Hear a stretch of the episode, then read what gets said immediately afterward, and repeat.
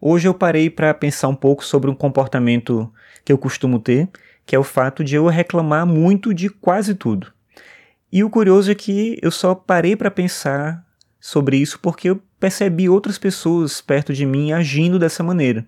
E aí a gente se toca de que a maneira como a gente se comporta, a maneira como a gente age, não é tão agradável, não é tão interessante, de alguma forma gera até algum desconforto. E pensando sobre isso, eu lembrei de um texto que eu escrevi já faz algum tempo e que trata justamente disso. Daí eu decidi trazer o texto para compartilhar com você aqui. O nome do texto é Reclamar de Tudo.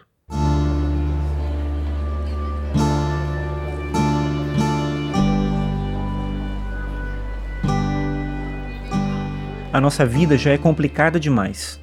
Por diversos motivos, que nem eu nem você conseguiríamos enumerar, viver é um desafio constante. E para deixar tudo ainda mais difícil, não existem regras claras ou atalhos para facilitar o caminho, mas que não atrapalha já ajuda um pouco, e por isso entendo que o que eu vou dizer aqui é importante e, em certa medida, até mesmo revolucionário. Não seja aquela pessoa que reclama de tudo. A gente sente que é o centro do mundo, que as coisas acontecem por nossa causa, para nossa satisfação ou infelicidade. E esse é um sentimento comum e extremamente natural. Como conhecemos e vivenciamos a realidade a partir das nossas particularidades, acabamos por acreditar que a nossa forma de ver o mundo abarca tudo o que o mundo é.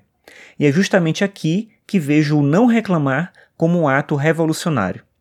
Uma revolução é uma mudança de paradigma.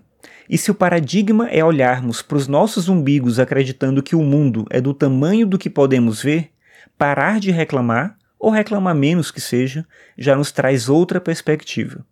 E por que eu estou falando sobre isso?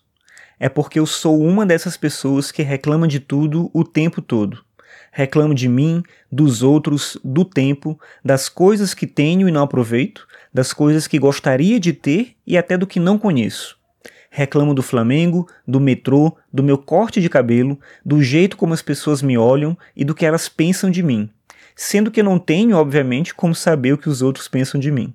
Eu já percebi há muito tempo que reclamar não é bom, mas essa luta é uma luta difícil de vencer. De qualquer forma, essa reflexão que trago aqui é um pedido para que você não seja o que eu sou, até porque eu estou me esforçando para não ser mais assim. A maior parte das pessoas que escuta as reclamações dos reclamões não tem responsabilidade nenhuma no que motiva essa insatisfação e, eu já disse lá no começo, a vida já é difícil demais sem nada disso. Eu quero ser mais do que um peso para os outros. Eu posso ser melhor do que isso. Todos nós podemos.